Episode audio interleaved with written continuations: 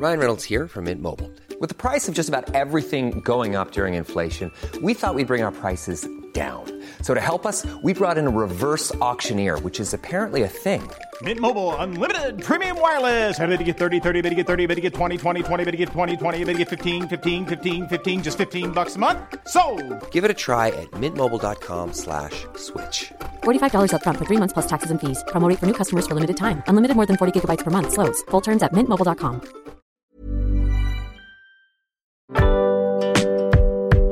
Boulevard des Arts, c'est le podcast culturel du Dauphiné libéré. Cinéma, musique, théâtre et danse, dans les allées d'un musée, au pied d'une fresque ou dans les pages d'un livre, voici leur parcours, leur actu, leur regard sur le monde ou leur héritage. Dans la troupe, il était le septième mercenaire, le seul qui ne soit pas devenu star. Mais c'est lui, le gardien du temple, toujours à la tête du théâtre du Splendide. Éclipsé par ses personnages, Monsieur Météo sur les skis ou Prescovic du Père Noël est une ordure, Bruno Moineau a attendu 71 ans et 2022 pour se lancer seul en scène dans son théâtre parisien pour quelques dates avec le spectacle Bruno Moineau imite mal les humains.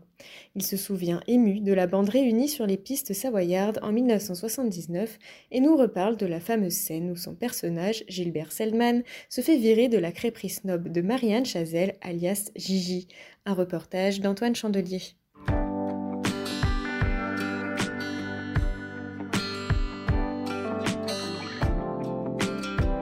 Ce personnage, que qu'est-ce qui vous en reste aujourd'hui? Ah bah, j'ai des fans de la crêpe au sucre, par exemple, la, la scène de la crêpe au sucre, j'ai un fan club. Il y a, c'est très marrant, les gens qui, qui se souviennent de moi, c'est Prescovic ou, ou les bons fonds du ski. C'est vraiment les deux trucs qui ont marqué les gens. quoi. La crêpe au sucre, c'est ce fan club, il se Ah, bah, concrétise comment? C'est un truc de fou. Moi, j'étais une fois, il y, a, il y a 3 ans, 4 ans, dans une crêperie qui est pas très loin d'ici, avec euh, un ami.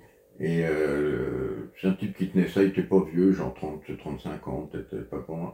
Et il m'est tombé dessus parce qu'il m'a reconnu, donc on fait des selfies, des machins, il était trop content. Et quand on part, il m'a dit un truc absolument hallucinant. Il m'a dit, il faut que je vous dise, il y a trois personnes qui ont éclairé ma jeunesse. Alors je dis, ah dit, Tyson, Zidane et vous. L'association était très surprenante, mais bon, ça m'a fait rigoler. Mais pourtant, bah, vous avez quand même changé, on vous reconnaît quand même dans la rue malgré ça Bah, euh, oui, parce qu'il y a, y, a eu, y a eu plein d'émissions sur euh, l'histoire du Splendide, des machins, et donc ils, nous- ils ont fait des interviews de nous avec la tête qu'on a aujourd'hui. Donc c'est grâce à ça que les gens me reconnaissent. D'accord. Comment vous le définiriez, ce personnage donc, de Gilbert Selman? Gilbert Selman, bon, Alors, Selzman, hein, oui, ou Selman, je sais plus, Selzman peut-être. Ouais. Euh, bah, c'est un peu euh, un mec triste, un peu emmerdeur, parce qu'il essaye toujours de d'être là, et ils n'ont pas toujours envie de, C'est un peu le rabat-joie? Oui, le rabat-joie, ouais. Rabat-joie, un peu faux cul, euh, la scène du, du refuge où il dit qu'il est parti prendre l'air, en fait il matait par la fenêtre. Enfin, il y a plein de... Oui, Et euh, il est caractérisé aussi par un peu un humour qui tombe à plat? complètement, complètement, ouais.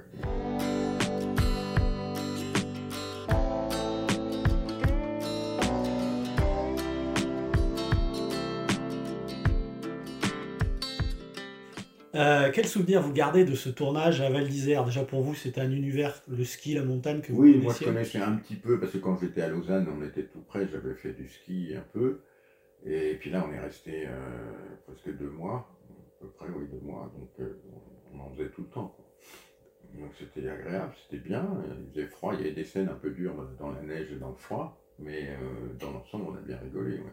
Alors si on prend scène par scène, donc c'est vrai que la première, en fait, vous, vous intervenez régulièrement, on vous voit régulièrement, à chaque Mhm. fois, il vous arrive toujours des choses.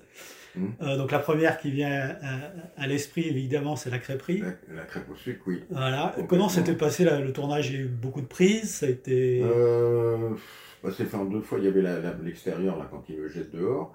La partie intérieure, euh, oh non, pas trop. C'est pas sur cette scène-là où on a le plus. on, je ne me souviens plus, mais on a fait un nombre de genre 4-5 prises comme on fait toujours au cinéma. Quoi. Mais- Pas d'improvisation, le texte était, était très écrit, non Oui, mais le texte est très écrit. Après, dans le jeu, on improvisait des trucs euh, comme ça pour rigoler, pour faire un peu. euh, Mais euh, oui, le texte au départ, c'était ça.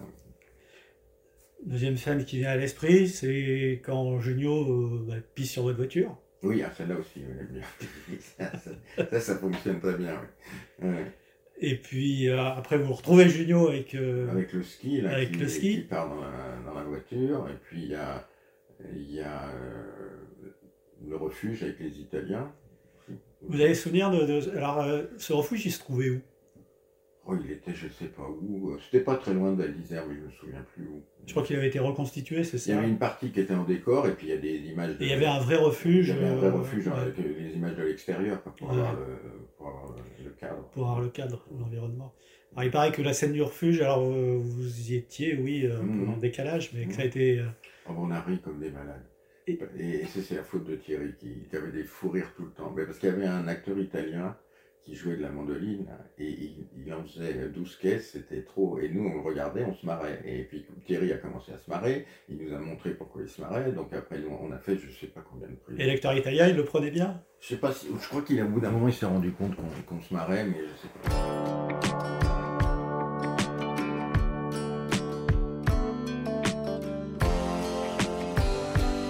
Oui, à la scène finale, euh, la scène où vous êtes perdu dans la montagne. Ah oui, perdu dans la montagne. C'était, alors quand on descendait de Val d'Isère, il y avait un moment, il fallait prendre une route au-dessus d'un barrage, et puis on allait, je sais plus C'était. Vertigne, donc. Peut-être, oui, je sais D'accord. plus, mais c'était dans ce coin-là, c'était pas très loin de, de Val d'Isère. Alors là, vous distinguez parce que vous êtes le seul à boire euh, du Oui, sec, voilà, euh, ça. l'alcool, qui était en fait de l'eau, hein, c'est ça? Ah bah oui, pour ça, oui. Donc ça n'avait aucun Mhm. goût. Et cette scène-là aussi a été, euh, elle était particulière à tourner. Euh, bah oui, c'était rigolo, c'était dans une ambiance un peu, euh, c'était une vieille étable euh, réaménagée, et tout ça, c'était, oui, c'était... Est-ce que ça a été fait en une prise ou il y a eu... Non, non, non, non, non, parce que oui, c'était source à rigolade quand même. Mais moins, on a moins traîné que sur le, celle où on a, on a plus ri, c'était, c'était le, le refuge. Le tournage, vous avez dit, euh, avec pas mal d'incertitudes, la neige. Est-ce qu'il y a des moments où vous êtes resté bloqué en montagne? Alors il y a un moment, euh, vous savez la scène de la dépose en hélicoptère là. Mhm. Il nous a déposé et puis très vite le temps s'est couvert et le pilote est revenu en disant là, il faut, je peux faire encore deux, deux allers-retours mais après il faudrait qu'il y en a il y en ait qui descendent en ski. euh. Donc euh, ils ont pris je sais plus qui, Michel Blanc qui est très vite monté dans, l'hélicoptère et Josiane et Marianne, je qui. Moi je suis descendu en ski avec Thierry. Et puis il y avait un moniteur qui. Quand on est descendu, il commençait à y avoir bien du brouillard.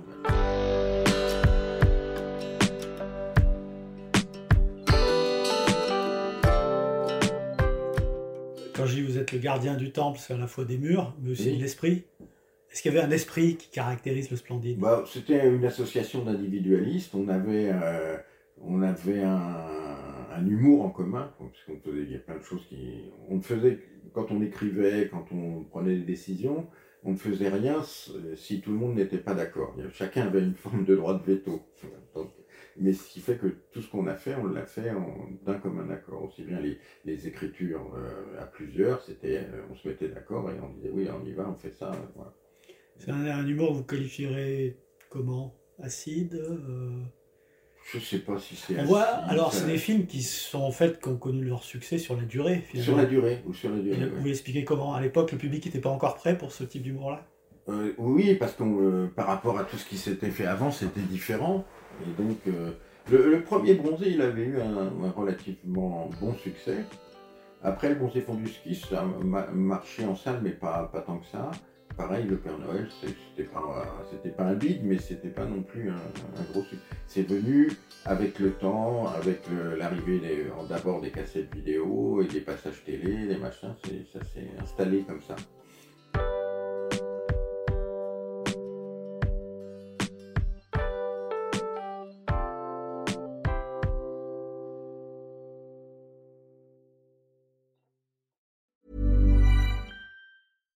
Hi, I'm Daniel, founder of Pretty Litter. Cats and cat owners deserve better than any old fashioned litter. That's why I teamed up with scientists and veterinarians to create Pretty Litter. Its innovative crystal formula has superior odor control and weighs up to 80% less than clay litter. Pretty Litter even monitors health by changing colors to help detect early signs of potential illness. It's the world's smartest kitty litter.